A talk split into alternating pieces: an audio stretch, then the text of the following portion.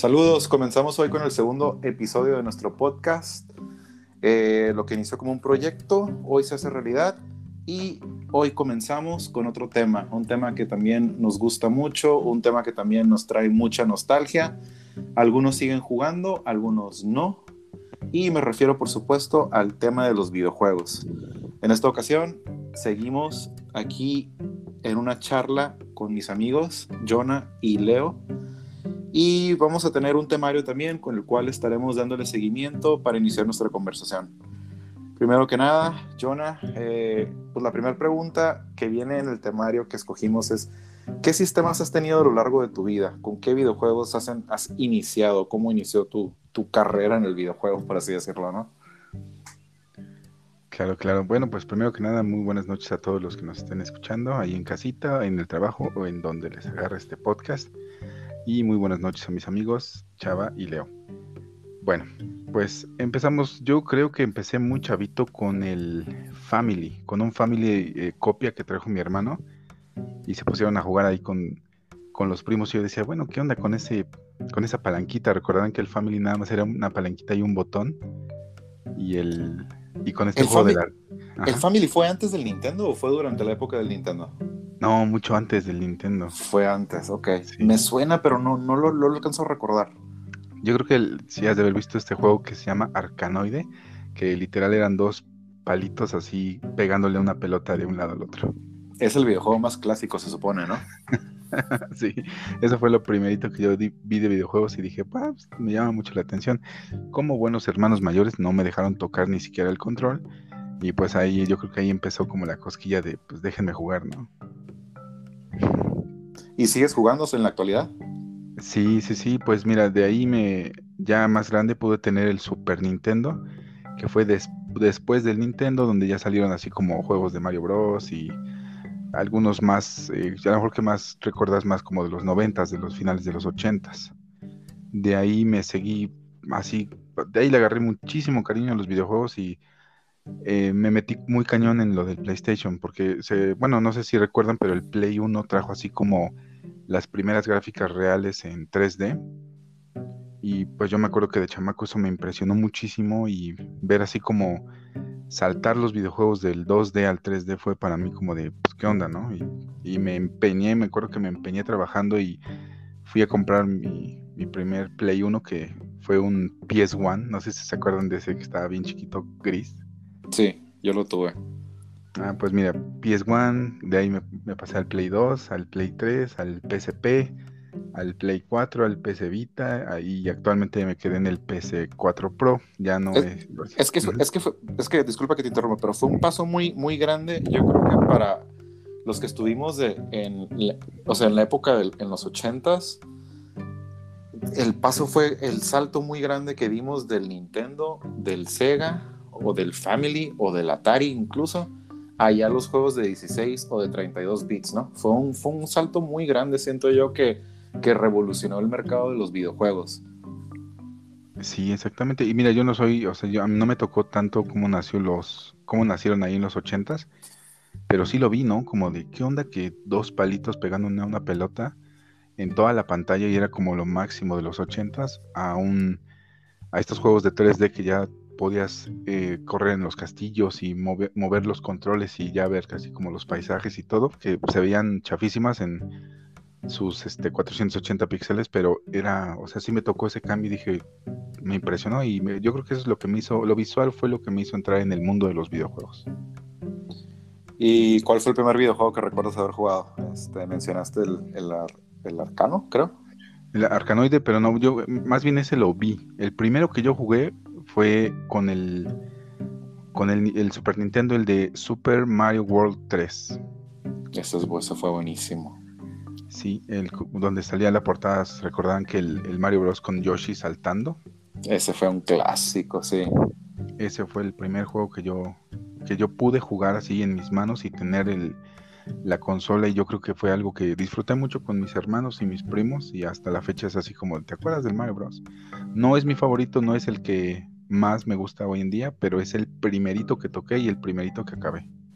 Oye, ¿tienes un conteo más o menos de cuántos videojuegos tuviste o tienes? Sí, sí, chava. Para, para bien o para mal. A ver, échanos ese numerito. Eh, ese numerito, este, hasta, bueno, de todos mis juegos, porque no, he, no me he deshecho de ninguno, tengo 402 juegos. Wow.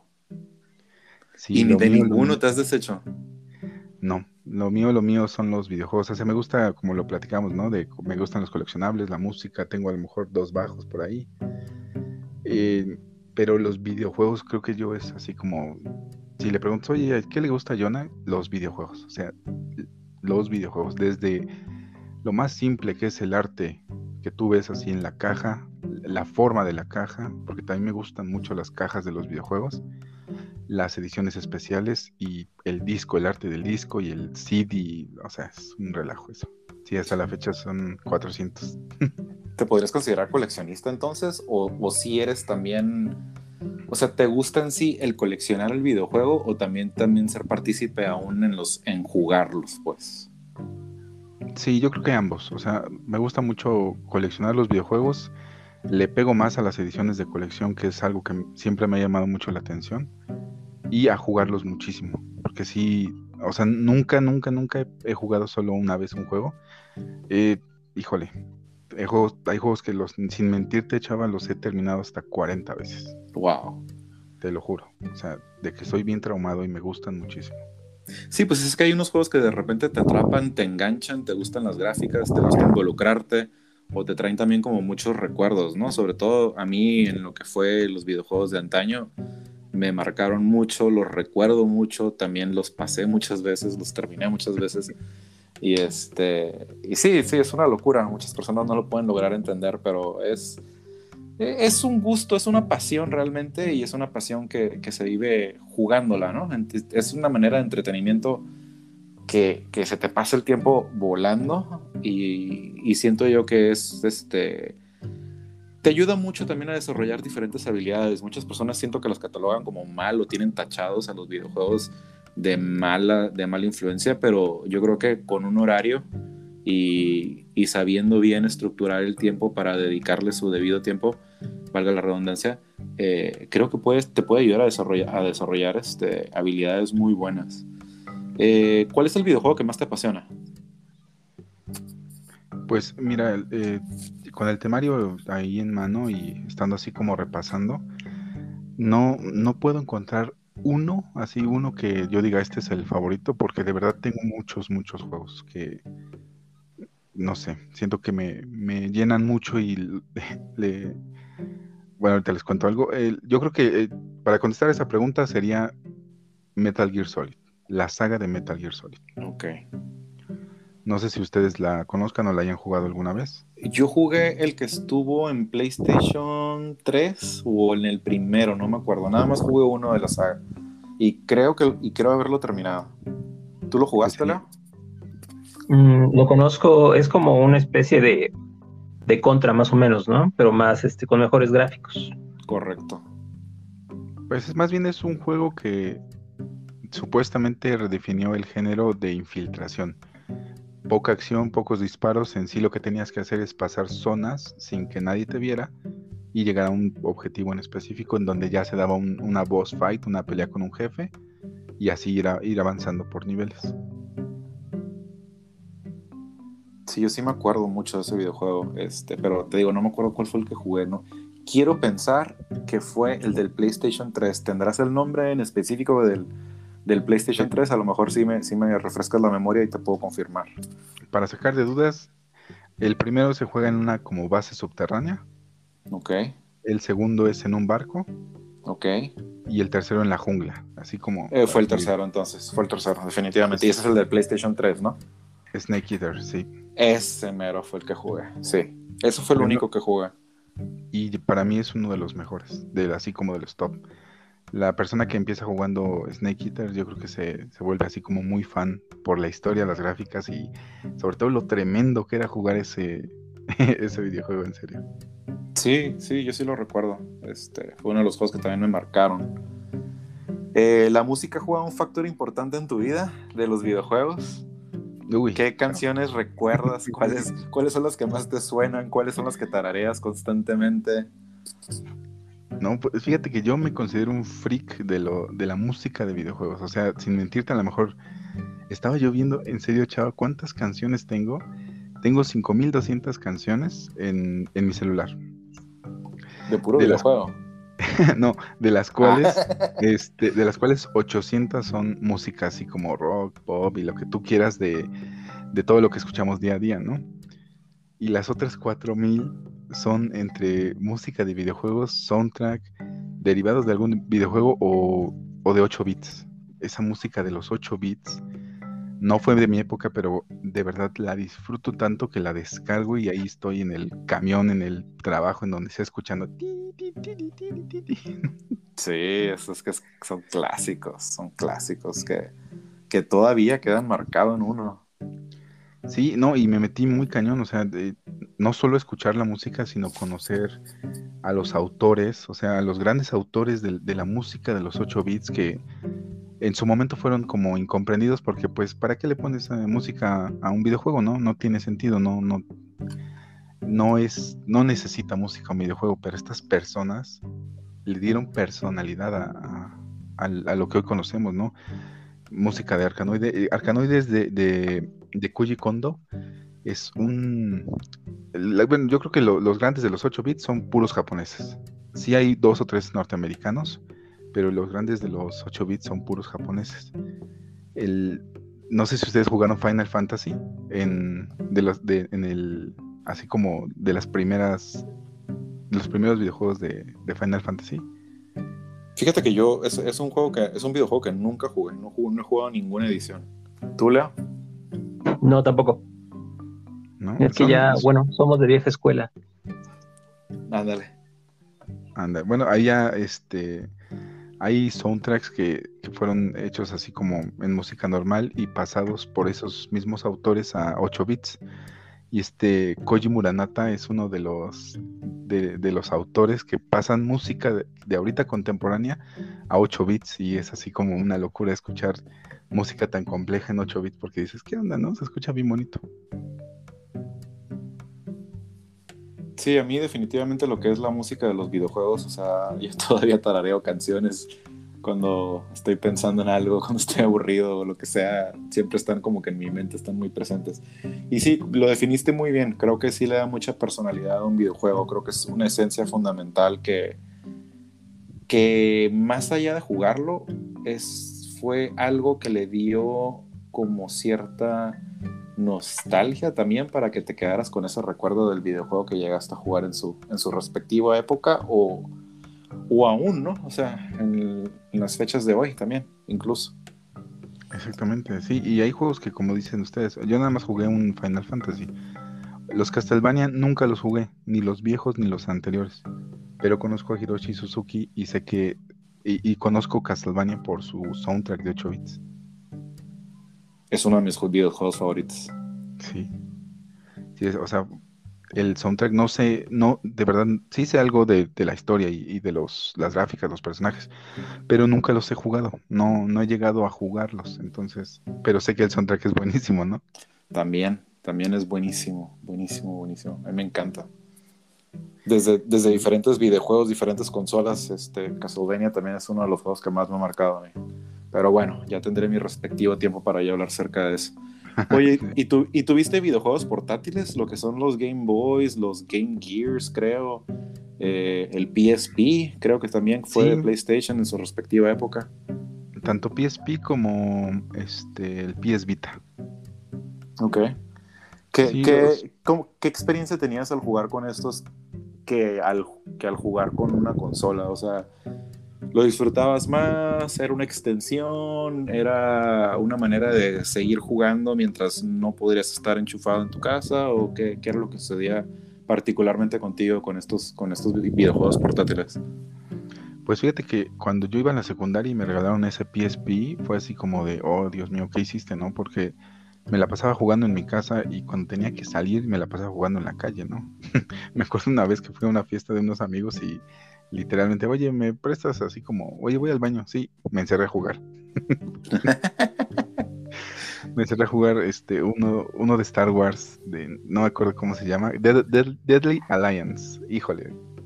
había, había muchos juegos que no salían para Play 2 o Play 3 y los aventaban en PC Vita, porque eran de menor calidad gráfica, pero tenían historias muy padres. Entonces, de verdad, tengo, yo, yo creo que tengo como 30, así de los UMDs que se llamaban de PSP. Y son juegos que sí me gustaron muchísimo. Y los jugaba y los duro y dale hasta que se rayaban, yo creo, se echaban a perder.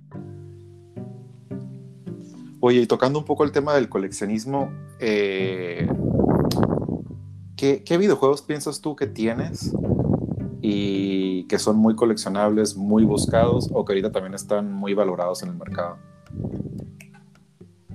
Híjole, pues yo creo que el... Yo podría decir que a lo mejor el santo grial de los videojuegos de ahorita que tengo es la colección de Silent Hill de PlayStation 2. Ah, muy buen, muy, muy buen videojuego. son las ediciones, por cuestiones del, de suerte encontré las, las, ediciones españolas que venían con los, las guías, eh, los pósters y un chorro de contenido. Era como la edición especial, ¿no? Que no llegaban a América, entonces yo las pude conseguir de muy chavo también, así como de, oye, pues ando vendiendo esto. Y ah, a ver, yo, yo lo quiero. Y este, ahí las tengo también. Es, así, no, me las han querido comprar y no, yo creo que nunca los vendas. Y más para acá, un amigo de, de Tijuana este, me hizo el, gran favor de conseguirme, no, sé si conozcan este juego de The Last of Us. Me suena, pero nunca lo jugué. Es muy nuevo, es muy nuevo, es, bueno, no, no tan nuevo, tiene ya casi 10 años. ¿Es de guerra? No, es, es de zombies. Ok y salió una edición que se llama Post Pandemic Edition, que fue como exclusiva y hubo no sé cuántas unidades. Y él me dijo, oye, te la consigo, oye, ¿cuánto? 1200 pesos. Ah, caray, órale, va, va, va. De ese tiempo, ¿no? Que hace unos 10 añitos. Eh, ahorita que la volví a revisar, cuesta casi 30 mil pesos, chaval. Wow. O sea, de verdad se volvió tan exclusiva y tan rara que la siguen comprando, la siguen buscando y, yo ahí la tengo, ni, nunca la abrí nunca la abrí y a lo mejor cuando tenga una vitrinita la voy a abrir. No creo, Yo no creo vender mis juegos, la verdad. Es que, es que también he, estado viendo que, que, ahorita también hay un auge por el coleccionismo de los videojuegos. Bueno, yo creo que ya lo había habido, ya lo había habido desde hace tiempo, pero yo apenas me estoy dando cuenta de que también hay mucho mercado en ese, eh, en eso.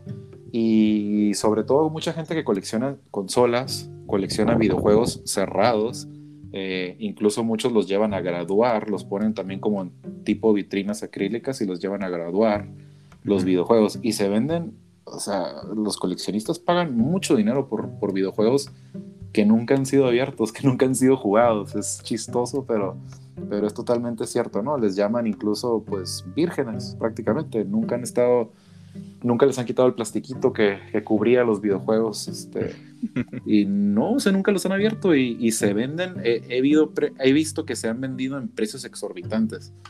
Entonces también existe un mundo oculto ahí del cual yo apenas me estoy dando cuenta que, que, es el coleccionismo de videojuegos. Yo también hace, hace poco estuve buscando canales de coleccionismo en YouTube porque el coleccionismo es algo que me apasiona al igual que ustedes pero para los que nos están escuchando, para que lo sepan. Y vi esta onda del coleccionismo y me encantó porque me trajo mucha nostalgia, me trajo muchos recuerdos de todas las cosas que yo tuve, ¿no? Y hasta, hasta lo confieso, un poco de, de envidia porque pues todos ellos sí conservaron en buen estado todos sus videojuegos y yo recientemente vendí todo eso, ¿no? Me deshice de todo eso ya por... porque yo ya no volví a jugar.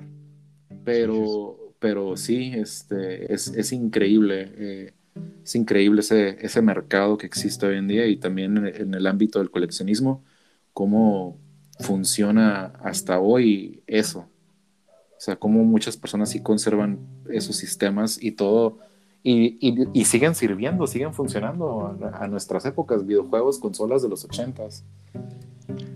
Sí, y es que también las mismas consolas, lo que te quería platicar también ahorita de paso, de Play 2 tengo dos Play 2, tengo tres Play 3, dos Play 4 normal y tres Play 4 Pro diferentes. ¿Y cuál es la diferencia? ¿Cuál es la diferencia? Eh? ¿Son como ediciones especiales o cuál es la diferencia? Exactamente, sí, exactamente. O sea, salieron, eh, te digo que del Play 2 cuando salió la edición de Metal Gear que era como camuflaje, bueno, con camuflaje. Entonces compré esa y después compré otra porque salió otra edición. Entonces también eh, colecciono las ediciones de los, de los PlayStation. Es como las variantes, ¿no? Que les llevamos en el, en el este, coleccionismo. Exactamente, es ridículo. Pero los diseños de los PlayStation a mí sí me llaman mucho la atención. Del, del, más reciente, que es del 4, pude conseguir el de God of War, el de Dead Stranding y el de Metal Gear. Y no hay, y no hay ninguna diferencia, o sea, simplemente es el, color, el diseño, la caja, el arte. Exacto. Y los controles, que son únicos. Los controles sí son únicos, entonces eso sí no los he los, por aquí los recibí, los metí así como en la vitrina y compré eh, controles normales, digamos. Ok. Y si nos vamos un poquito a la actualidad, eh, ¿qué opinión tienes sobre la industria del videojuego actualmente? Eh, lo que es todo este ámbito que también es algo nuevo para mí, que son los esports, las competencias que se utilizan hay premios, eh, ya la gente se, se, encuentra conectada, puedes estar jugando con personas de diferentes partes del mundo. Como lo mencionaba, se organizan torneos, hay premios muy buenos. Hay gente que se está empezando a dedicar, así como si fueran youtubers, eh, a ser jugador de videojuegos profesional, que hubiera sido algo de ensueño para mí cuando era adolescente ya no me tocó, ni modo, lo lamento, pero, pero me da gusto, me da gusto que crezca esta industria, me da gusto que, que siga una expansión enorme y sobre todo que haya oportunidades para, para, en diversas áreas de entretenimiento. ¿Cuál sería tu opinión con respecto a esto? Pues eh, fíjate que yo, yo creo que era cuestión de tiempo que los videojuegos entraran incluso así como a los deportes olímpicos, porque, o sea, en, por ejemplo, en Japón hay gente que pasa jugando días y semanas, chava para conseguir así como objetivos específicos o con sus mismos equipos. Yo he estado en, torneos internacionales de Battlefront y de Star Wars Battlefront, no sé si conozcan, seguro sí, lo conocen. Sí, sí lo conozco. Nunca lo he jugado, pero sí lo conozco, sí sé de qué me hablando. Pues yo estoy bien traumado con... No tiene mucho que dejé así como de jugar, pero puntual dos veces a la semana, tres horas así le dábamos cañón a los... había como retos semanales y competencias así de varias personas que juegan a nivel mundo y sacaban así como sus premios y sus reconocimientos y estaba, muy sencillo, no era, no era profesional, pero sí le estábamos dando bien cañón. O sea, me, me, me gusta esa industria, me gusta ese no tan nuevo descubrimiento, porque ya tiene más o menos, yo creo que tiene como unos 10 años y como dices, ¿no? Ya se está jugando a nivel profesional, ya puedes ser jugador profesional de videojuegos y que te paguen por eso. Obviamente necesitas un nivel muy cañón. Pero yo creo que es algo bueno. Porque así como dices, ¿no? Ojalá me escogieran a mí, me dijeran, ay, oye, ¿quieres trabajar de eso? Y dejo todo, todo lo que todo, lo que hago el día al día para estar jugando videojuegos todo, toda la santa tarde y la noche. Sí, claro. Es que yo recuerdo también cuando era niño, en, pues en la época de los noventas, me tocó que Nintendo empezó a organizar torneos. Eh, hacían toda una competencia, no sé exactamente en qué lugar, pero incluso sacó salió una película.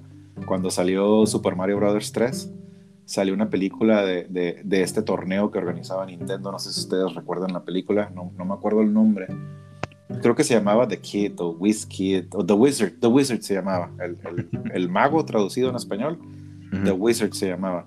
Y era la historia de un niño que era buenísimo para jugar videojuegos y Nintendo estaba organizando este, este, torneo. Yo creo que la película también la hicieron para darle publicidad al torneo en sí y también para darle publicidad a Super Mario 3, que en ese entonces estaba por salir y todavía no había comerciales ni nada promocionando este videojuego. Y la película era así como que el boom, la promoción del videojuego, lo que iba a salir. Ya tenías así como que, oye, ¿de qué se va a tratar? Y recuerdo que, que, o sea, fue euforia esa película. Yo recuerdo con, con, los niños de mi época, mis compañeros, amigos, en, esos, en esas ocasiones, que todos queríamos ver la oportunidad de poder entrar a un torneo. Era muy difícil, ¿no? Eh, primero que nada porque implicaba un costo eh, excesivo, pues era ir a Estados Unidos, era ir a no sé qué parte, viajar, hospedaje, comidas eh, poder entrar, poder hacer el pago también por entrar al torneo y ver si te escogían. Era algo muy difícil, era algo muy impensable. Y hoy en día pienso que hay más accesibilidad y pues con dedicación puedes llegar a jugar. Ya de ahí tú te darás cuenta si eres bueno o no eres bueno, si duras o te eliminan rápidamente, pero, pero creo que ahorita existe ese, ese proceso en el cual tienes más facilidad de poder llegar a, a ese nivel, si es que lo tienes, ¿no? Sí, definitivamente hay mucha gente, o sea, yo he jugado, yo, yo me considero una persona que tiene un buen nivel, que sale así como en los primeros lugares, pero he jugado con, con niños, o sea, niños chiquitos, porque se escuchan en los audios que son chavitos, que van así, o sea, que traen ya todo lo que a uno le hace falta. sí, lo veo con mi sobrino, es más o menos unos 12 años más chico que yo y veo así como cuando juegue, digo, no, este chavo, o sea, ahí está el talento, solamente hace falta apoyarlo. Oye, y como, como una última pregunta con respecto al tema, ¿qué, qué cosas negativas le puedes ver a esto? Eh, pues existe lo, lo, lo, clásico, lo que la gente tiene estigmatizados a los videojuegos, ¿no? Que te pueden llegar a, pues, a drenar tu energía, tu alma. Eh, ¿Qué aspectos negativos le ves tú? ¿Crees que puede llegar a ser un vicio? ¿Tú lo has experimentado o no crees haber llegado a ese nivel? Yo creo que sí, chava. Yo me, o sea, yo hubo una época en la que sí me alejé por completo de todas las demás actividades que tenía, solo por llegar a jugar. Y ahí fue como, o sea, sí, sí llegó un momento en el que dije, cuidado con esto porque hacerlo una o dos veces a la semana, pues bueno, te lo vales, ¿no? Porque tienes otros cuatro días para hacer otras cosas que igual sean de tu interés. Pero cuando pasas toda la semana jugando y no haces nada, no estás bien en la escuela, no estás bien a lo mejor con la novia, con los cuates, dejas de hacer actividades que, haces todos los días, entonces tienes que, que, encender como las luces rojas y decir, aguanta. Hay mucha gente que, o sea, yo, yo creo que yo sí me aventé a lo mejor unos meses, medio año, no sé, máximo ocho meses. Pero tengo, tengo amigos o tengo conocidos que han estado así a lo mejor tres, cuatro, cinco años. Yo creo que es peligroso cuando... En mi caso, pues yo no tuve supervisión. Mis papás nada más fue así como de, hijo, ten tu videojuego, no molestes, ¿no? y hoy en día pasa mucho eso, ¿no? Que pues, ¿cómo mantienes entretenido al chamaco? Pues dale videojuegos, no lo supervises. Y no sé, hay algo con las nuevas generaciones que les afecta, yo creo, más lo que ven o la información que reciben. Y siento que hoy en día tienen los padres que estar más al pendiente de lo que sus hijos ven, consumen y, juegan en videojuegos. Porque hay cosas que sí los pueden, les pueden hacer algo en la cabecita.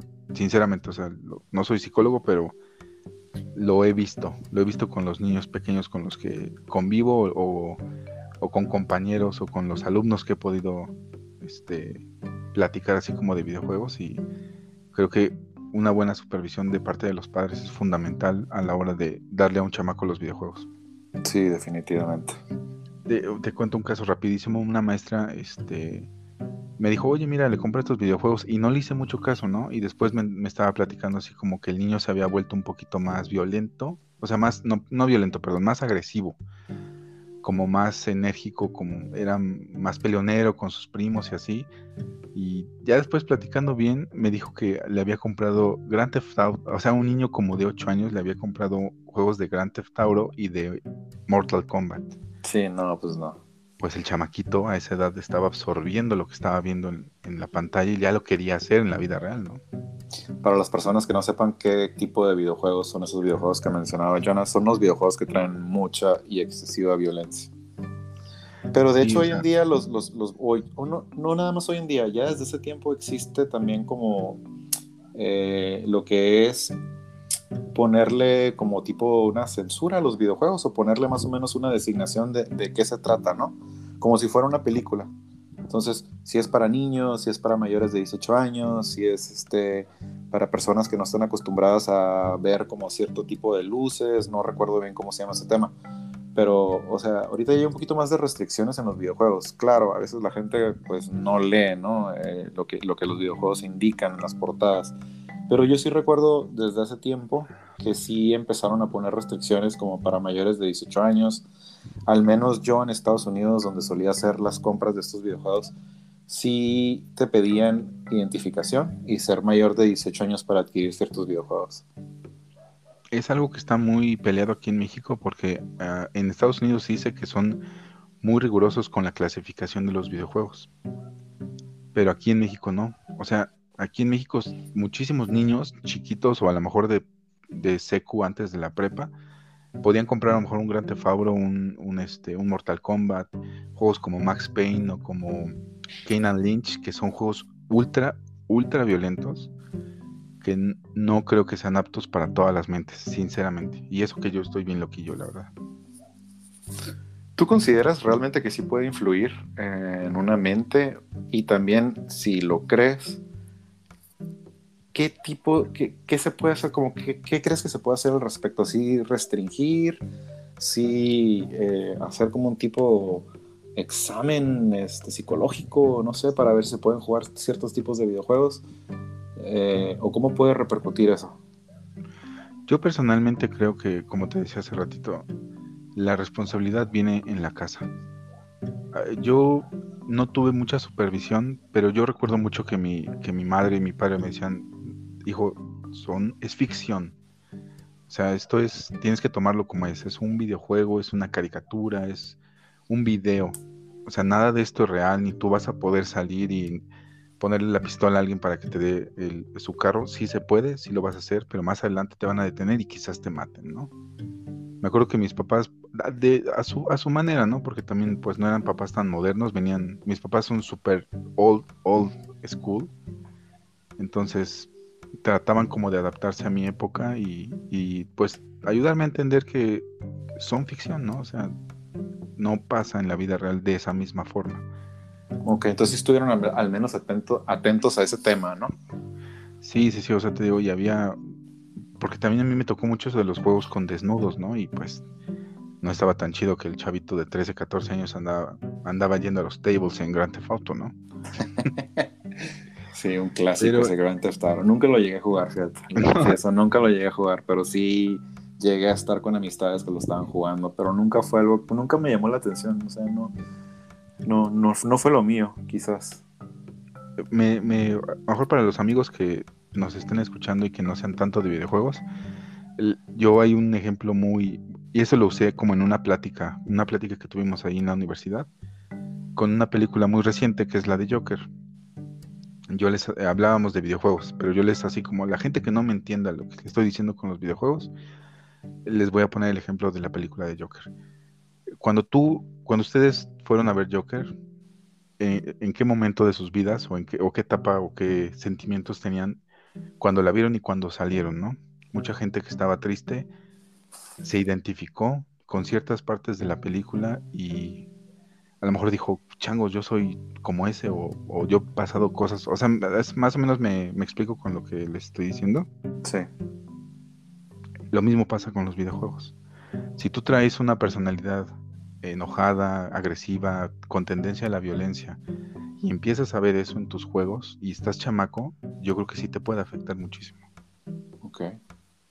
Entonces por eso hay que tener mucho cuidado. Y, lo mismo con las pelis, ¿no? Porque yo estaba muy contento en esa época, pero si yo hubiera estado triste o deprimido cuando fui a ver Joker, no manches, algo le hubiera hecho a mi cabeza esa película. Sí, sí, definitivamente.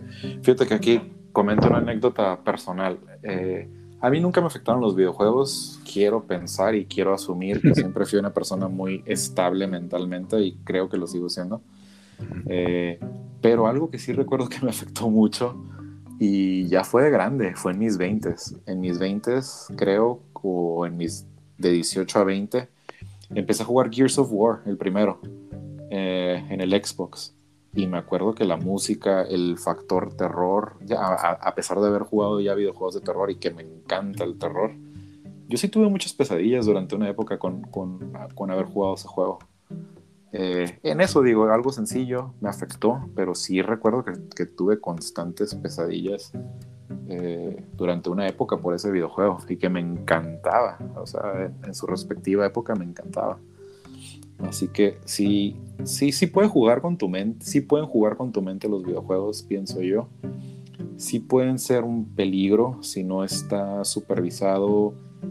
Yo creo que el tiempo que se emplea en jugarlos y también yo creo que sí van de acuerdo a cierta edad también ciertos videojuegos. Eh, sí, sí, sí, mira, es, lo que tú dices es como lo que yo estaba más o menos tocando. Y a, mí me pasó algo muy similar con este videojuego de Resident 7. En ese momento tenía yo unos problemas personales muy fuertes y yo soy de los que se encierra de las 2 de la mañana en adelante para jugar juegos de terror con audífonos al 100% y todas las luces de la casa apagadas. Ese, videojuego no lo pude disfrutar porque estaba yo en ese momento de tensión y de tristeza que tan solo la música y la ambientación del juego me daba taquicardia y me empezaba yo a sudar. O sea, no pude disfrutar de ese videojuego. Y ya era yo una persona de 24, 25 años. Entonces, lo que tú dices va de la mano con lo que te contaba hace ratito, ¿no? O sea, una... Si nos están escuchando amigos, revisen lo que sus hijos o lo que sus primos o sus hermanitos están jugando pero sobre todo presten la atención a cuál es el estado en el que los están jugando sus, sus, pequeños o sus amigos. Sí, el factor emocional pienso yo también que, que es muy importante.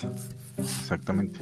Ahí sí afectan los videojuegos. O sea, todas esas tonterías de que el niño agarró Mortal Kombat y ya le disparó a su compañero, yo no creo que eso sea así como tal.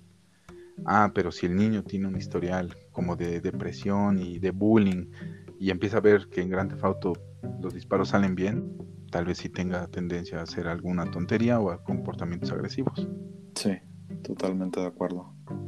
Leo, ¿tú qué sistemas has tenido a lo largo de tu vida?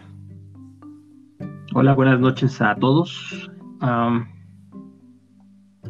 bueno, pues primero, yo soy de una época todavía pues muy, muy, este, donde las consolas pues no eran muy comunes aquí en México. Entonces, pues lo primero que yo jugué de la parte de videojuegos, pues era en, las maquinitas, o creo que en otro estado les llamaban las famosas chispas, o el arcade, ¿no? Eh, eso fue mi primer contacto con, los videojuegos. Eh, pues era de irse, pues como luego ponen los memes, ¿no? De que te ibas a las tortillas, te agarrabas uno o dos pesos y pues ibas a jugar, ¿no? Y luego llegaba tu mamá por ti a jalarte de las orejas porque no habías llegado con las tortillas. Sí, sí, sí me tocó también. Entonces ese fue, ese fue este, sería mi primer contacto con, los videojuegos. ya de ahí, este, pues lo que sería mi primer sistema, el primero primero, pues fue un Atari 2600, que pues era, era la locura. De hecho, en esa época muchas de las maquinitas eh, tenían montados esos sistemas de Atari 2600. Entonces desde ahí ya conocías pues varios videojuegos que, que pues, eran muy famosos en esa época, ¿no? Eh, ya posteriormente, este, pues tuve contacto con, con, lo que era el Family, pero lo que era la versión de Nintendo, pero de Japón, que también era como una versión pirata, y ahí le metías unos cartuchos de colores, pero eran los juegos de Nintendo. Entonces ahí podías jugar el Super Mario, el Contra, este, todo ese tipo de, juegos que venían para, para el Nintendo original. Y ya después, pues el Super Nintendo. Y ahí me quedé. Yo realmente no soy mucho de consolas porque pues sí son bastante elevados los costos. Entonces yo prefiero jugar en, en computadora. Ahí sí, este, me acomodo, de, hecho me acomodo más en una computadora que, con un joystick de, o con un mando para de un Xbox o de, o de cualquier otro tipo de, de consola. Ok, entonces tu última consola fue el Super Nintendo. Sí. Ok. ¿Sigues jugando actualmente, aunque sea en computadora? Pues de repente eh, llego a jugar, le compré una, una consola como tipo Nintendo Mini a, mi esposa y a mi hijo. Eh, vienen igual varios jueguitos ahí de, lo que era el Nintendo. De repente ahí es donde, donde más juego. Eh, tiene mucho que no, este, que no juego por el trabajo y por otras cuestiones. La verdad no, este, ya no me he metido a jugar tanto como antes. Mi último videojuego fue el Dead Space. Eso fue el último que jugué. El Batman Arkham Asylum. Yo creo que esos fueron los últimos que jugué completos. De ahí me quedé. Ya no he jugado de ahí este, nada reciente y pues ya no, como que no tengo muy, muy claros estos últimos títulos así de, de videojuegos. Fíjate que ahora que mencionaste que, que, tú, que tienes el mini o que tuviste, yo también lo compré, pero compré la versión pirata. la versión así como chafa que, que, venden un poco más económica. No sé si tú tengas el original o el, o el chafa. Yo no, también tengo el chafa. El chafa. Yo, yo sí. lo compré por, yo lo compré por plena nostalgia y la verdad se me hizo hiper económico. Cuando lo conecté y vi los videojuegos, sí había muchos videojuegos del, de, del Nintendo original pero la demás, los demás eran como relleno, ¿no? Relleno, videojuegos relleno, este, chafas, piratas. Que de hecho, hasta repetidos el... algunos. Ajá, incluso hasta repetidos, correcto. Y lo jugué como una semana y la verdad me frustré por dos cosas. Me frustré por, por darme cuenta lo malo que ya soy actualmente y de que estoy muy desactualizado a pesar de que me traían muchas nostalgias esos videojuegos. Y lo otro también es que no me enganché. O sea, jugaba unos 10 minutos, no alcanzaba a pasar el nivel, me frustraba y lo apagaba. Entonces, a la semana después de haberlo comprado, lo vendí prácticamente al precio que me costó, nada más para recuperar mi dinero y listo. Sí, este, de hecho pasó, me pasa exactamente lo mismo, así como lo estás platicando. Este, exactamente me pasó lo mismo, ¿no? Este, no sé, o sea, yo creo que le pierdes el hilo a, a, los juegos. Yo, por es, ejemplo, como un es como un deporte, ¿no? Si dejas de practicarlo, te vuelves malo. Sí, sí, te vuelves muy malo. Yo, por ejemplo, me volví así, sin temor a decirlo, yo me volví un experto en contra. Yo era de los que jugaba en la maquinita o jugaba en el Family.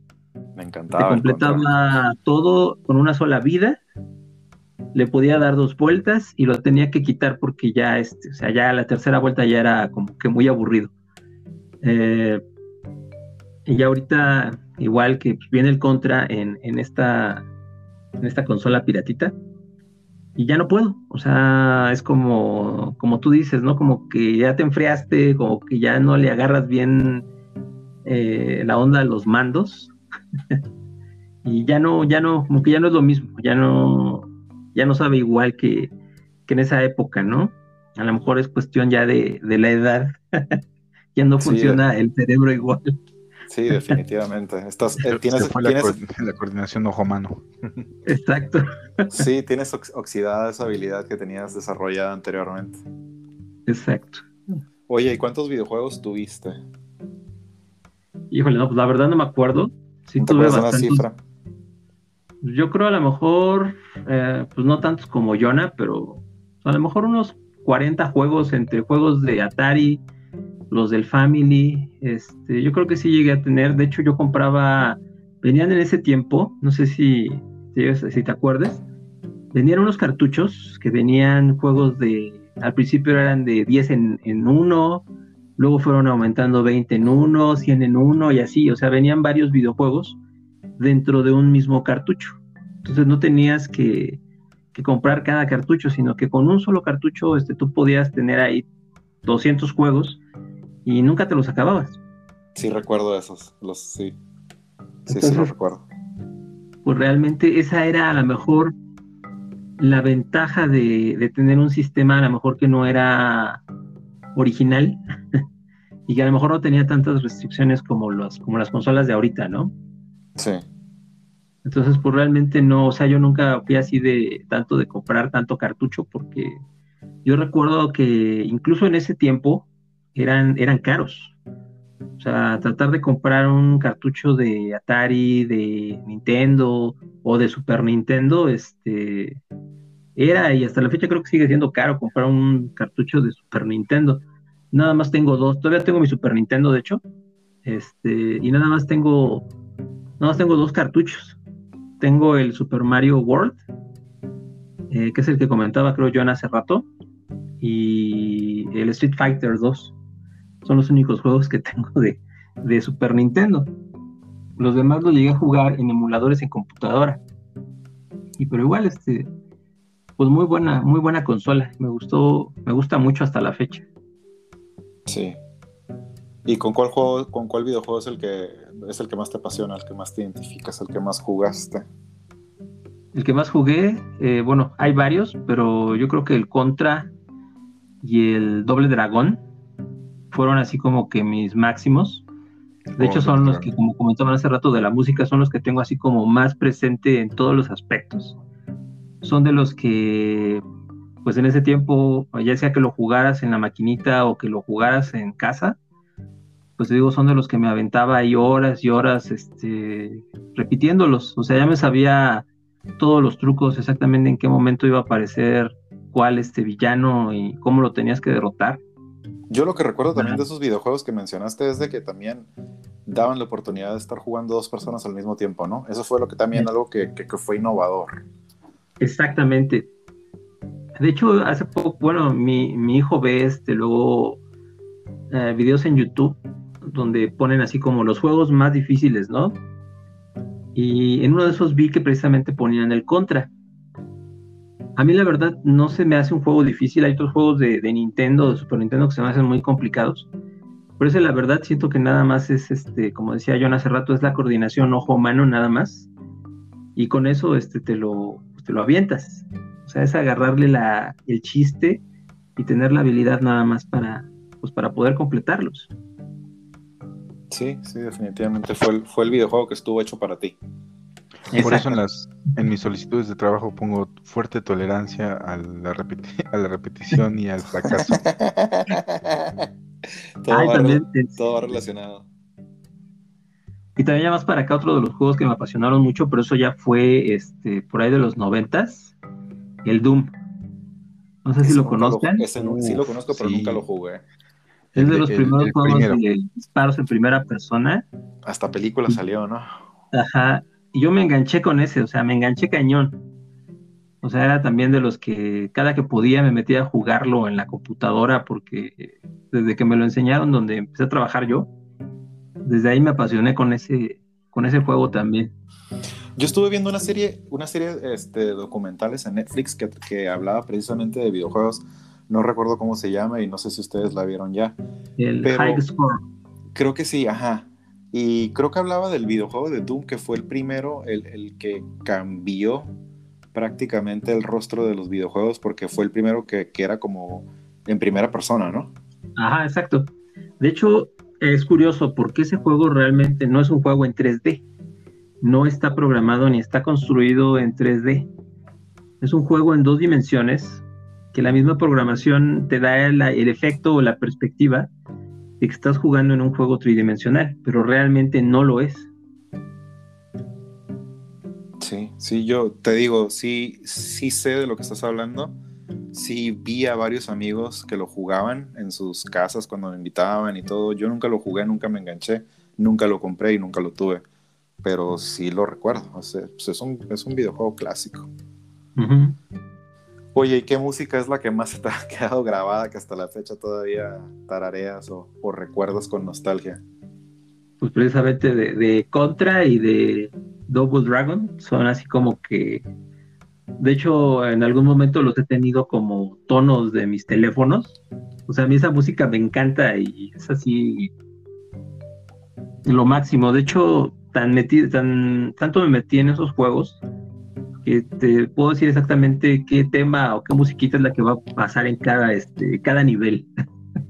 A ese grado llegas ya. sí, sí, ese, sí, esos juegos yo creo que sí eran así como que vicio para mí. Y, y por ejemplo, a ti, porque también te tocó vivirlo, ¿cómo fue tu percepción en los cambios de los beats conforme pasaban los años y se modernizaban las diferentes consolas? Pues justamente. ¿Cómo lo, lograste apreciar o qué, te impactó mucho esos cambios?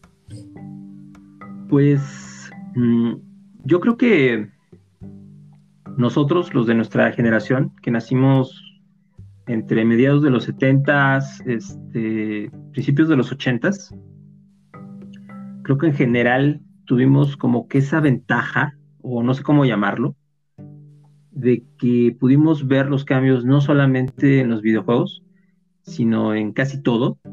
O sea, hemos visto la evolución de, toda la tecnología en general.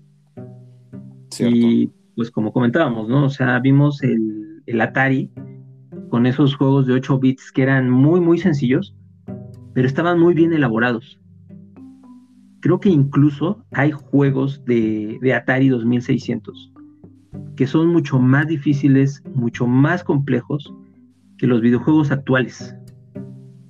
Eh, los que juegan ahorita videojuegos pues tienen la ventaja de que pues, pueden guardar sus partidas, de que pueden comprar accesorios para este, tener más oportunidades dentro del videojuego. Nosotros nada más teníamos chance de jugar una sola vez cada juego, porque no había, eran muy raros los juegos que tenían este, repeticiones. Y te morías volverlo a comenzar. Y te morías volverlo a comenzar, ¿no? Prácticamente. Exactamente. Entonces era así como de, ah, no, pues lo tengo que pasar porque lo tengo que pasar. Y, fue pasando así lo mismo de, por ejemplo, del Atari hacia el Nintendo. O sea, si ves el cambio de gráficas. De hecho, incluso, pues lo puedes ver también en los mandos, ¿no? En los joysticks. Que del Atari, pues nada más tenías una palanca y un botón para disparar o para las acciones del personaje. Después de ahí te brincas al Nintendo, ya no era un joystick de palanca, era la cruz y dos botones. Uno para normalmente saltar y otro para disparar. Igual en las gráficas, pues también vas viendo esa evolución. Y después de ahí ya pasas al Super Nintendo, tienes una mejor calidad, a lo mejor en gráficos. Ahí ya no tienes dos botones, tienes la cruz tienes, si no me equivoco, son cuatro, son seis botones los que tienes para, para poder jugar. Y pues ya de ahí, este, te digo, yo creo que ahora sí el eslabón entre esos videojuegos de 8 bits y los más actuales fue precisamente el Doom. O sea, como que de ahí ya parte hacia lo que son los videojuegos ya ahora sí en tercera dimensión, que vienen como en el Nintendo 64, o en el PlayStation que comentaba hace rato este Jonah. O sea, de ahí ya, ya, ya da ese salto a realmente la, programación de videojuegos en, tres dimensiones. Y que hasta la fecha, pues ya es, obviamente, pues ya es un avance enorme. Les digo, yo lo último que me quedé fue en el Dead Space y en el Batman, en el Arkham Asylum. Y pues para mí en ese momento, estamos hablando yo creo ya como 10 años, este, pues ya fue un salto enorme este, de, ver ese tipo de, gráficas, el tipo de, de manejo de los personajes, de los controles. O sea, es otra, otra cosa completamente distinta.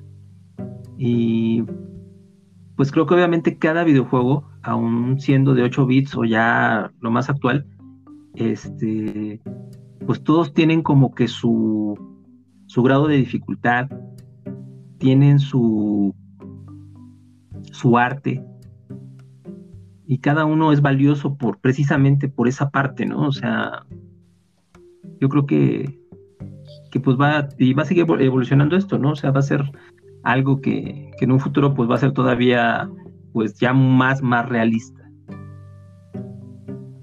Ok. ¿Tuviste algunos juegos videojuegos portátiles? ¿Tuviste, o sea, consolas portátiles, más bien dicho? Bueno, ahí también es algo, es algo curioso. Mi única consola portátil que he tenido, eh, a lo mejor la llegaron a escuchar, ah, a lo mejor la llegaron a ver en algún, en algún lugar, es consola teléfono, se llamaba Engage y era fabricada por Nokia. En ese momento Nokia, este, estamos hablando por ahí del 2003, en ese momento Nokia pues, era lo máximo en, lo que era este, los teléfonos celulares. Y se quisieron aventar a desarrollar una consola portátil. Y el desarrollo fue ese precisamente, el Engage, que le decían eh, que parecía como la empanada, porque tenía esa forma. Ese sí lo desconozco, fíjate, nunca me tocó escucharlo, ni verlo, ni, ni saber de Bueno, si no, si no lo conocen ustedes y también las personas que nos escuchan, eh, búsquenlo en Google, así como Engage de Nokia. Les va a aparecer ahí el, este, el teléfono consola.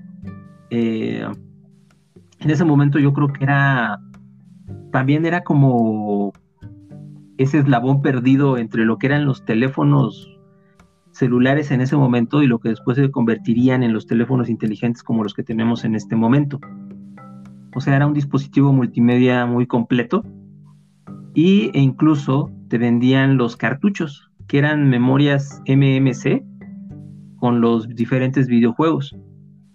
De hecho, habían, eh, hubieron este, acuerdos con Nokia de diferentes empresas que desarrollaban videojuegos, pues muy famosos, como por ejemplo Sega, tenía una versión de Sonic para ese, para ese dispositivo. De hecho, es el que yo tenía cuando compré el teléfono. Fue su estandarte. Había... ¿Mandé? Fue su estandarte el Sonic del Engage. Exacto. Este, también había de, el de Splinter Cell, de Tom Clancy. Uy, buenísimo. Eh, sí, qué, había bueno, varios, qué, qué, buenos videojuegos hizo Tom Clancy, ¿eh? Sí. Esos de, de este, ajá, se me fue, se me fue. Este, son muy buenos, a mí me gustan mucho esos este, Splinter Cell.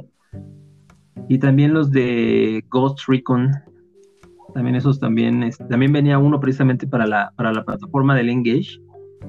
Entonces, en su momento, mmm, pues a lo mejor no era una consola o un, o un teléfono consola muy bueno, o sea, tenía sus limitaciones, pero dentro de todo, este, pues tenías eso, tenías la opción de jugar buenos juegos en un teléfono, tenías el teléfono como tal, tenía opción para escuchar también este MP3, fue de los primeros teléfonos que tenían la opción para meterle canciones en MP3. Y pues, para mí fue un, un, dispositivo muy, muy bueno. De hecho, no vi muchos aquí en, en la ciudad. O sea, creo que eran contadas las personas que tuvimos ese, ese dispositivo y era muy raro también hacer las llamadas con esa cosa porque tenías que ponértelo como de lado, o sea, digo, si tienen curiosidad, este, lo buscan en Google y van a ver este, toda la historia de ese dispositivo que, pues era, para mí era muy bueno. Algo innovador en su época, definitivamente. Es, exactamente. Y es mi única consola portátil que he tenido. Y de hecho lo extraño. ha de ser un clásico ya, ¿no? Ya de estar bien valorado también hecho, para los coleccionistas. Sí, de hecho, tan bueno era, también, tan bueno era ese teléfono que tú podías agregarle aplicaciones de emulación, o sea, podías meterle emulador y ponerle juegos de Nintendo. Entonces, en ese teléfono llegué a jugar también el Contra, o sea, todos los de Nintendo que me gustaban, ahí los llegué a jugar. Ah, órale, era como, como, compatible entonces también con los otros. Exactamente, o sea, era como tener una, una computadora. El único detalle que tenía y que me llegó a pasar es que si se llenaba la memoria interna del teléfono, por alguna razón, se moría. Tenías que rehacer una reconfiguración completa para que volviera a funcionar el, el aparato. Y ahora es tan sencillo, ¿no? Compras más memoria. sí, exacto. Exacto, exacto. Pero te digo, en su momento fue, fue muy bueno, muy, muy bueno. ¿Y qué opinas de la industria ahora? Pues. Uh, esta es una opinión muy personal. No es nada contra las personas que juegan ahorita, ni contra los que desarrollan videojuegos. Prepárate, eh, Jonah, prepárate. Lo que comentaba hace rato, ¿no? Creo que anteriormente tenían una mayor dificultad los videojuegos, justamente por esa parte, ¿no? O sea, mm, en, nuestra, en nuestro tiempo, cuando jugábamos esos juegos, no teníamos esa opción de guardar partidas o de comprarle cosas al personaje para que se hiciera más fuerte. O sea, tú te, tenías que aventar tu partida de una sola vez hasta terminarlo o hasta que te mataran y tenías que ser constante, constante, constante para poder terminarlo. Entonces creo que este eso es algo que, que no veo en los juegos actuales. Eh, y son de las cosas como que por una parte veo positivas, pero también como que digo, pues no tiene mucho chiste, ¿no? Pues es que lo, lo, lo se convirtió más en, en digo, obviamente la, fun la, función principal de un videojuego es, es, ser negocio, ¿no? Para las personas que lo producen. Uh -huh. Pero encontraron la forma de hacerlo más redituable con este tipo de cosas que estás hablando, que es vender objetivos, vender vidas, vender armas, vender eh, escenarios, ya, ya ni sé porque ya no estoy tan actualizado yo, pero sí, o sea, encontraron ese nicho para hacer más redituable la industria, siento yo.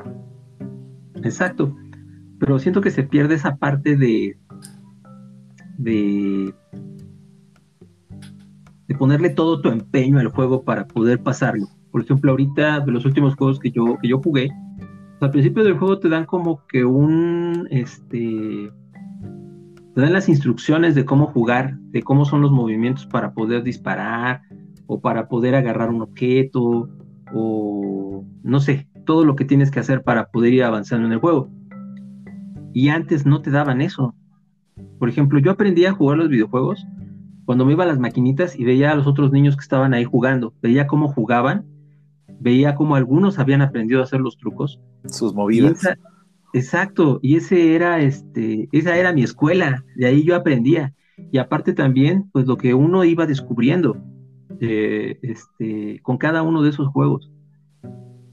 Entonces, eh, si en este momento tú me preguntaras, ¿cuál consideras que es mejor? Pues yo te digo que los de antes. O sea, aunque tengan menor calidad de gráficos, aunque no sean tridimensionales, aunque no pueda guardar una partida, yo creo que esos juegos tenían eso, de que te hacían persistente, de que te hacían buscarle el modo a, resolverlo. Era un poquito más como un reto al intelecto, ¿no? También siento yo. Exacto. Exactamente. Muy bien. Bueno, bueno, ahí les va una contraparte. Sí, sí, se me, permite, claro. Adelante. No, no, miren, es, está muy padre. Eh, y, y sí tiene, tiene razón Leo. Solo me gustaría agregar algo que a lo mejor de que ustedes ya no han, ya, no han estado jugando en estos últimos años. Eh, hay juegos, no todos, pero hay algunos juegos que agregaron ciertos modos como retro en forma de dificultad. Y a mí si me gusta algo de un juego es que de verdad sea muy difícil, o sea, que de verdad represente un retro, un reto, perdón. Ahora sí que un reto retro. Un reto retro. sí, sí, o sea, me gustaba así como dice Leo, o sea, no lo mencioné porque no es de mis favoritos, pero Contra era un juego difícil. Tenías que estar ah, concentrado para poder acabarte un Contra y más para acá, no sé si les tocó Metal Slug. No, eso no me tocó a mí. Ah, es el que estaba confundiendo con el otro que dijiste, con el Metal, Metal Gear. Ves que Metal Slug era como un contra de las maquinitas. Y este, por ejemplo, apenas, eh, para no hacerse las largas, en el compré Resident, el nuevo Resident, y hay así, sea, de, principio te dice, oye, ¿quieres activar tutoriales? No. ¿Quieres activar ayudas de miras? No. ¿Quieres que el juego sea difícil? Y viene así como fácil, normal, difícil, extremo y al día de pesadillas, ¿no? Y ahí vas, al día de pesadillas, para que el juego de verdad sea difícil. Y los, bueno, yo lo siento como esos juegos, ¿no? Que te matan 25 mil veces y tienes que volver y volver y volver y volver. Entonces yo creo que hay unos juegos que a lo mejor, yo creo que Leo, sí te gustarían porque tienen ese nivel de dificultad vigente. Ok. Todo es cuestión de buscarle. Sí, solo quería decir que los, nuevos gamers no somos soft gamers.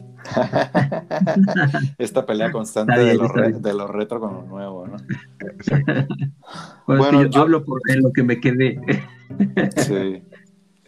Yo, yo fíjense que yo inicié eh, peculiarmente con el Sega Master System, no sé si lo recuerdan. Ah, sí. Fue, fue, a mí me lo dieron de Navidad, pero fue chistoso porque yo no, yo, yo no se lo pedí a Santa Claus.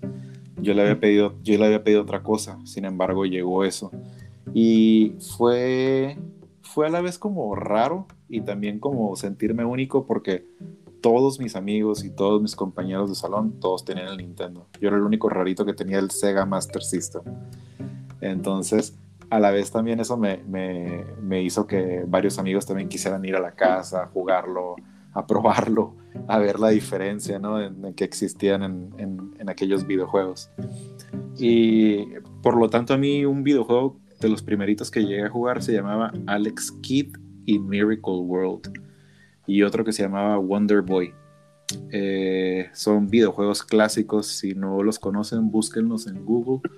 Son clásicos del Sega Master System. Hasta se volvieron iconos eh, del de la primera consola que existió. Yo después eh, adquirí un Nintendo, el Nintendo normal. Y pues jugué todos los videojuegos clásicos hasta que llegué a enamorarme de Zelda. Zelda es mi videojuego favorito. También es el, soundtrack de mi, de mi videojuego que más me gusta. Eh, Castlevania también soy fan. También soy mega fan, o lo fui, de Mega Man. Eh, creo que llegué a jugar hasta el número 5. Y son los que recuerdo del momento. Son los juegos que me fascinaban. Claro, llegué a jugar contra claro, este, llegué a jugar Super Mario Brothers, que me fascinaba, pero yo creo que los que más me impactaron fueron Castlevania, fueron Zelda y fue este otro videojuego que estaba mencionando. De verdad que, cuando Netflix sacó la serie reciente de Castlevania a mí me fascinó, me, me encantó, me hizo recordar muchas cosas y me trajo mucha nostalgia. La verdad es que aplaudo a los creadores de la serie porque sí estuvo muy, muy buena. Yo desafortunadamente o afortunadamente ya no sigo jugando. Ya tengo como unos 10 o 15 años que dejé de jugar totalmente. Del Nintendo, si quiero seguir la línea del tiempo del Nintendo, me brinqué al Super Nintendo y luego también tuve el Sega Genesis. Después de ahí tuve el PlayStation 1 Después tuve el PlayStation 2. Y el último que tuve fue el Xbox. Creo que, no, creo que también tuve el PlayStation 3. Sí, sí, sí.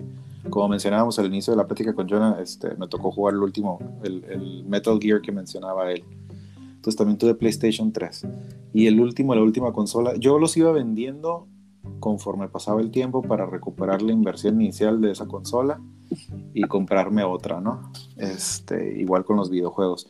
Con lo único que me quedé, y todavía lo tengo, y no precisamente por coleccionista, sino porque ahí se quedó, fue el Sega Master System, que fue mi primera consola. Curiosamente todavía está ahí guardada. Y creo que el Super Nintendo también por ahí debe andar, en la casa de mis papás. Pero son las dos consolas que todavía siguen existiendo. Las demás sí fueron cambiadas, vendidas para poder adquirir otras. Entonces la última que yo tuve definitivamente fue el Xbox. Los últimos videojuegos que recuerdo haber jugado fue el de Tom Clancy, el Rainbow Six, que me encantó, que lo terminé, y también Call of Duty. Creo que recién iniciaba este furor por Call of Duty. Creo que fue el segundo, el, segundo o el primero que, el que llegué a jugar, que me encantó. Este, empezaba la onda de Halo, no me tocó tanto, me tocó en esa época que fue furor Halo, me tocó que yo ya estaba dejando los videojuegos, entonces ya no le puse mucha atención. Y este, entonces, pues para recalcar, definitivamente Zelda es, es, es, el videojuego que más me apasiona. Castlevania y Mega Man van de la mano, pero Zelda para mí.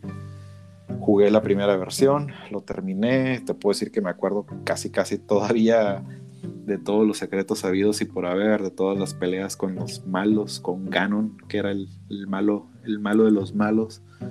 El segundo también lo jugué, se me hizo un poco flojo esa versión. Y después los que fueron saliendo en respectivas consolas como en Super Nintendo. GameCube también tuve, fíjate, ahorita me acabo de acordar, también hubo una versión de Zelda en GameCube que también lo terminé. Sí, y y me fascinó. Entonces yo todos esos celdas, creo que el último que jugué fue hasta, creo que el GameCube.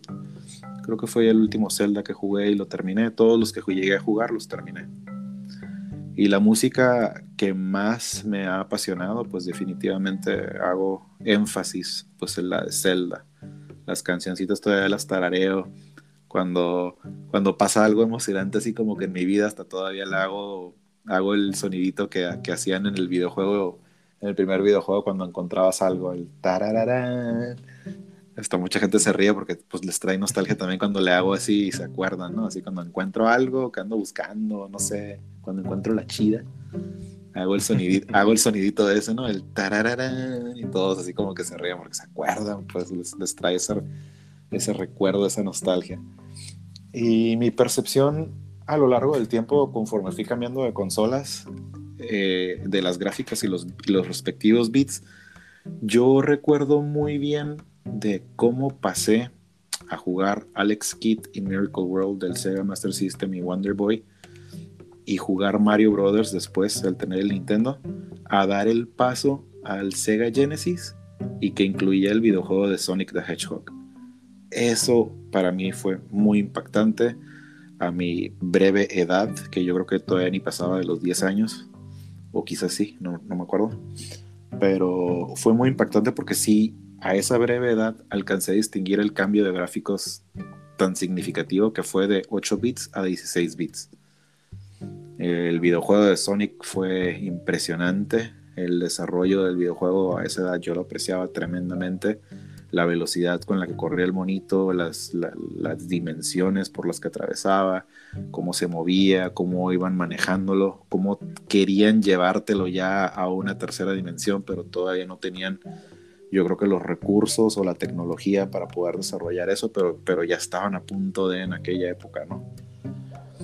Y luego, pues ya definitivamente fue el brinco al, PlayStation y del PlayStation al Xbox o al PlayStation 2 y 3 respectivamente, que pues ya las gráficas ya totalmente cambiadas, juegos en primera persona, juegos quizás ya en tercera dimensión. Fue un cambio muy notorio, fue un cambio ya donde los otros videojuegos quedaron prácticamente en el olvido. Y hasta ahí, hasta ahí fue lo que a mí me tocó jugar muy real como les contaba anteriormente, un juego que tuve muy presente y que me encantó fue Gears of War, que, se me hacía muy, muy realístico. Este, al llegar a combatir a todos los monstruos, las misiones, era un juego de primera persona y, pues a tal grado de que a mí tuvo un efecto en que sí logré tener pesadillas por un tiempo.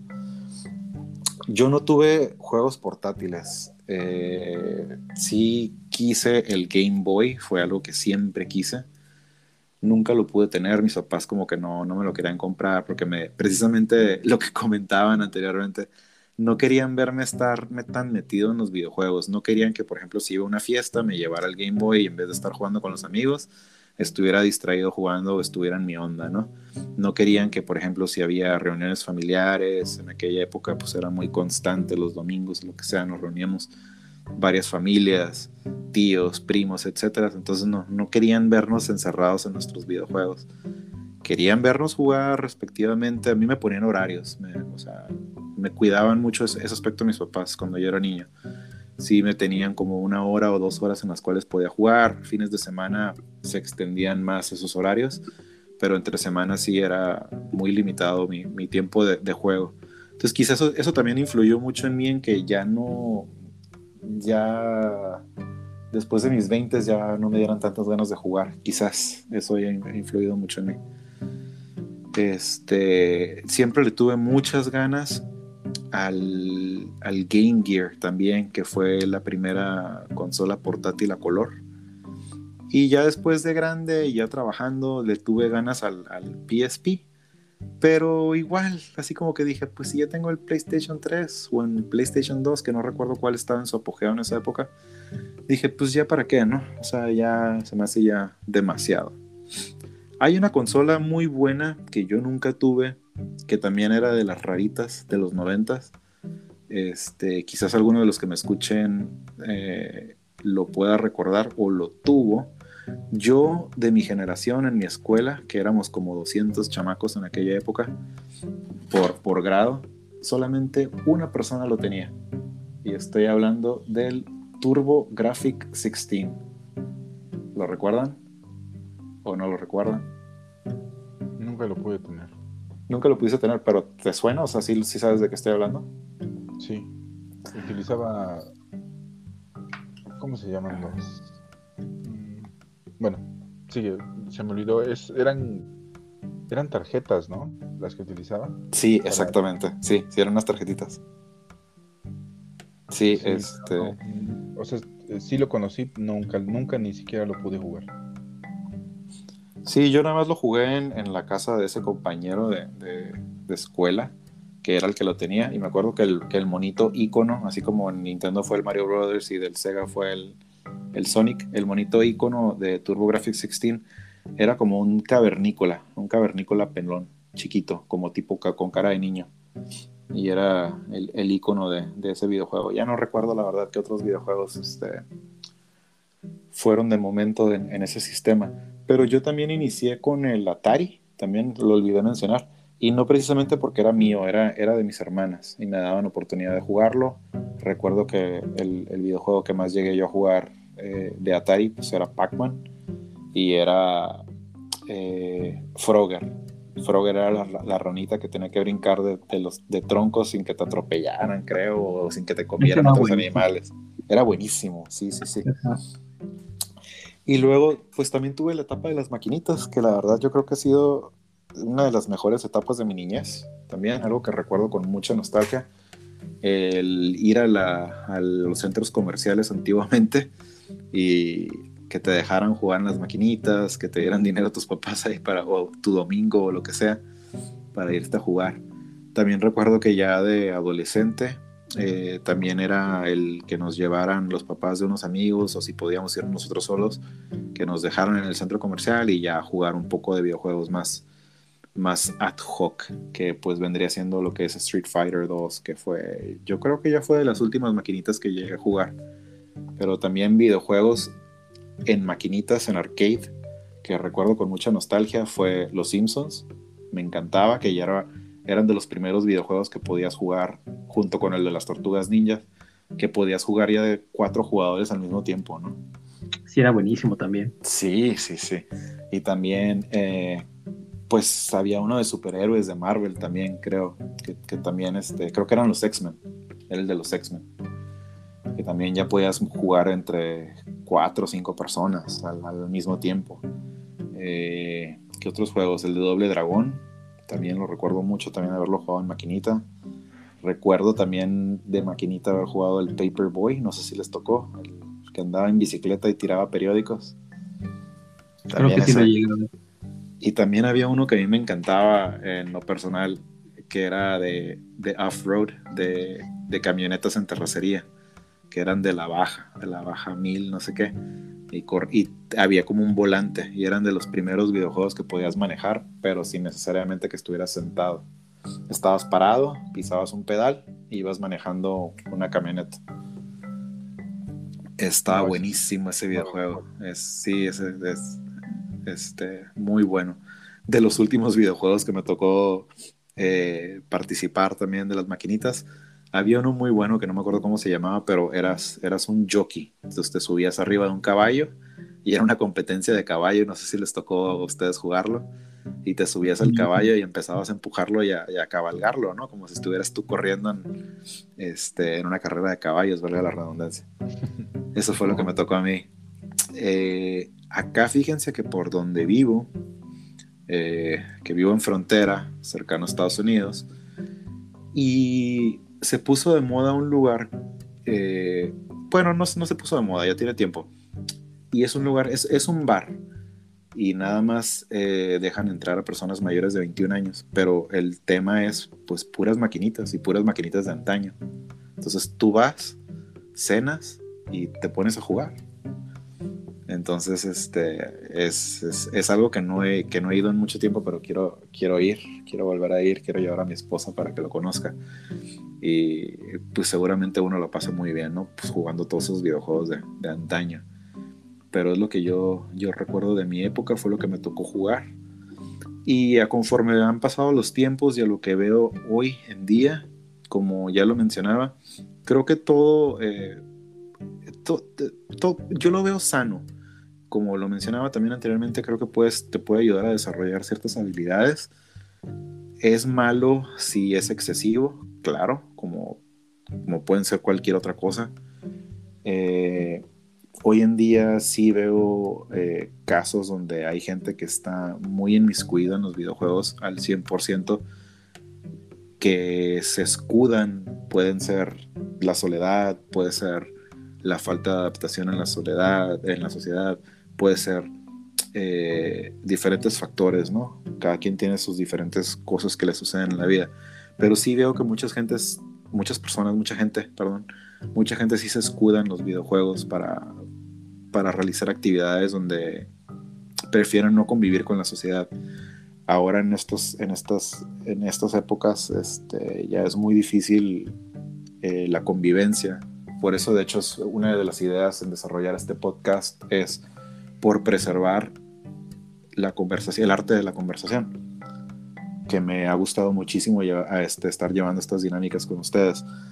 Y veo que por ahí también eh, se ha perdido, ¿no? Por, porque mucha gente eh, quiere todo breve, quiere todo corto y, se escudan en sus diferentes, en sus respectivos vicios, puede ser. Pueden ser vicios sanos, pero así llamémosle. Yo los videojuegos, la verdad, les tengo mucho cariño, les tengo mucha nostalgia, me encantan.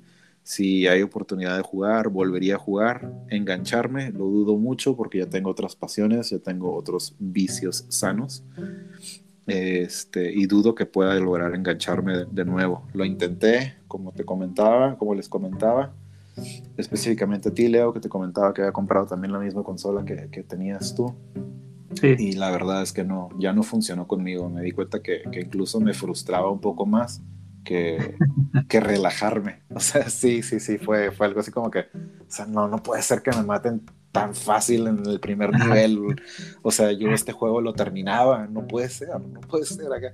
Entonces sí, la verdad sí jugó un poco psicológicamente conmigo el haber comprado esa mini consolita. Y la verdad, lo mejor que pude haber hecho es este, deshacerme de ella. Y, yo creo que nos falta mucho tema por abarcar de los videojuegos. Este, podríamos continuarlo, pero desafortunadamente tenemos un tiempo limitado para estas conversaciones y hemos llegado a él. Así que por último, yo creo que en conclusión, a mí me da mucho gusto que sí sea un hobby sano, que si se le llega a medir el tiempo y si se lo llega a desarrollar debidamente, pues un hobby sano incluso ya ahora, pues como lo comentábamos, una profesión. Hay mucha gente que lo hace de una manera profesionalmente y también que se puede ganar mucho dinero en esa industria. Ahora también hay otras personas que pueden trabajar también en esta industria sin necesariamente estar de jugadores. Es decir, yo he sabido de casos donde hay buenos, buenos empleos también de, les llaman probadores de videojuegos. Gente que se dedica... Sí, gente que se dedica a, pues, como su nombre lo dice, ¿no? A probar los videojuegos, a, jugarlos de una manera diferente. Es decir, ver que no existen fallas, este, que todas las cosas que se deben emplear estén bien desarrolladas. Y creo que es una industria que va a crecer más todavía, porque ya ahora ya es un gigante y creo que se va, va, va, a haber una expansión masiva. Ahorita con el Internet es asombroso lo que se ha logrado llegar y más en la industria del videojuego. Lo veo ahora, no, no lo juego yo ya, pero lo veo con, con, sobrinos, lo veo con amigos que todavía siguen jugando, que están conectados, que pueden estar jugando con personas que están en diferentes partes del mundo. Algo sano que también le veo yo es de que, por ejemplo, muchas amistades, ya sea por trabajo o porque se casaron o por lo que sea, pues ya no viven en la ciudad donde yo estoy, donde yo radico, y están en diferentes partes, ya sea del país o del mundo, y por medio de los videojuegos se siguen conectando, es el pretexto ideal para, para seguir conectados, ¿vale? Entonces yo, por mi parte, termino. Si ustedes quieren compartir algo más adicional, adelante. Yo solo te diré, Chava, que hay un cliffhanger para esta noche y es que Wonder Boy y Alex Kidd regresaron regresaron a las nuevas generaciones de consolas. ¿En serio? sí. Hoy no me digas. sí, tanto en, me parece que tanto en Switch como en Play 4 y Play 5. Pues me dejaste con un buen cliffhanger ahí, ya me, ya me quedó la espinita y la voy a estar investigando a ver cómo, sobre todo cómo se desarrollaron las gráficas ahora. Eso, me llama mucho la atención. Ver me parece que son, eh, ¿cómo se dice? Remasterizaciones. No son remakes, sino que tomaron las gráficas originales y las mejoraron perfecto. Pues sí, me dio curiosidad, lo voy a investigar y voy a ver sobre todo el personaje, cómo lo desarrollaron en la actualidad. ¿Y tú, Leo, tienes algo por, por, concluir? Sí, eh, bueno. Em, para mí los videojuegos en su momento fueron una parte muy, muy importante en mi vida. Creo que gracias a, a ellos eh, soy lo que soy ahora yo soy una persona como que muy obsesiva. Entonces, por ejemplo, de lo que comentaban hace rato, si eran sanos o no los videojuegos, desde mi punto de vista yo creo que sí. Eh, a mí lo que me pasaba, por ejemplo, es que cuando no podía pasar algún nivel, me obsesionaba al punto de que en las noches, antes de irme a acostar, me quedaba pensando en, esa, en, ese, en ese punto donde me quedaba atorado y trataba de buscar una solución. Cuando en mi mente más o menos la llegaba a encontrar, al día siguiente volvía a entrar al juego y podía comprobar si esa teoría aplicaba o no. Y de esa forma yo me volví eh, o empecé a tener esa metodología en casi todos los aspectos de mi vida. A mí me gusta mucho resolver, resolver problemas que en algún momento dado podrían parecer difíciles, pero hago ese mismo análisis que hacía en su momento con, con mis videojuegos y lo tengo casi casi como una filosofía de vida. Entonces, por ejemplo, cuando a mí me surge un reto, eh, me es muy difícil decir no puedo.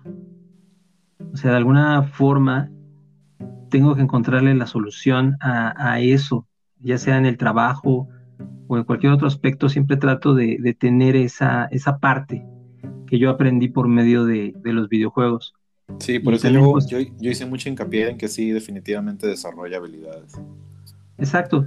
Entonces sí, este, más que nada, y, por ejemplo, yo en, mis cursos, sobre todo cuando son enfocados a niños, hago mucho hincapié en que los papás tienen que estar siempre al pendiente de lo que los niños están jugando o de lo que los niños están viendo en internet. Es importante que los que tienen hijos o los que tenemos hijos, estamos al pendiente de, eso, de qué es lo que están recibiendo los niños, sobre todo en este momento que pues es más, este, o sea, tienen al alcance todo por medio de un teléfono o de una computadora. Y pues aplica en, todo ese aspecto, ¿no? En videojuegos, caricaturas, películas, este, siempre el mejor, el mejor filtro pues somos nosotros como adultos. Entonces eso o les va a ayudar o les va a perjudicar en un futuro. Sí, muy cierto. Pues les agradezco mucho el tiempo. Estuvo muy bueno este episodio. La verdad es que están muy buenas estas conversaciones que estamos teniendo. Eh, pues le doy fin formalmente a este episodio. Gracias por escuchar y nos vemos en la próxima.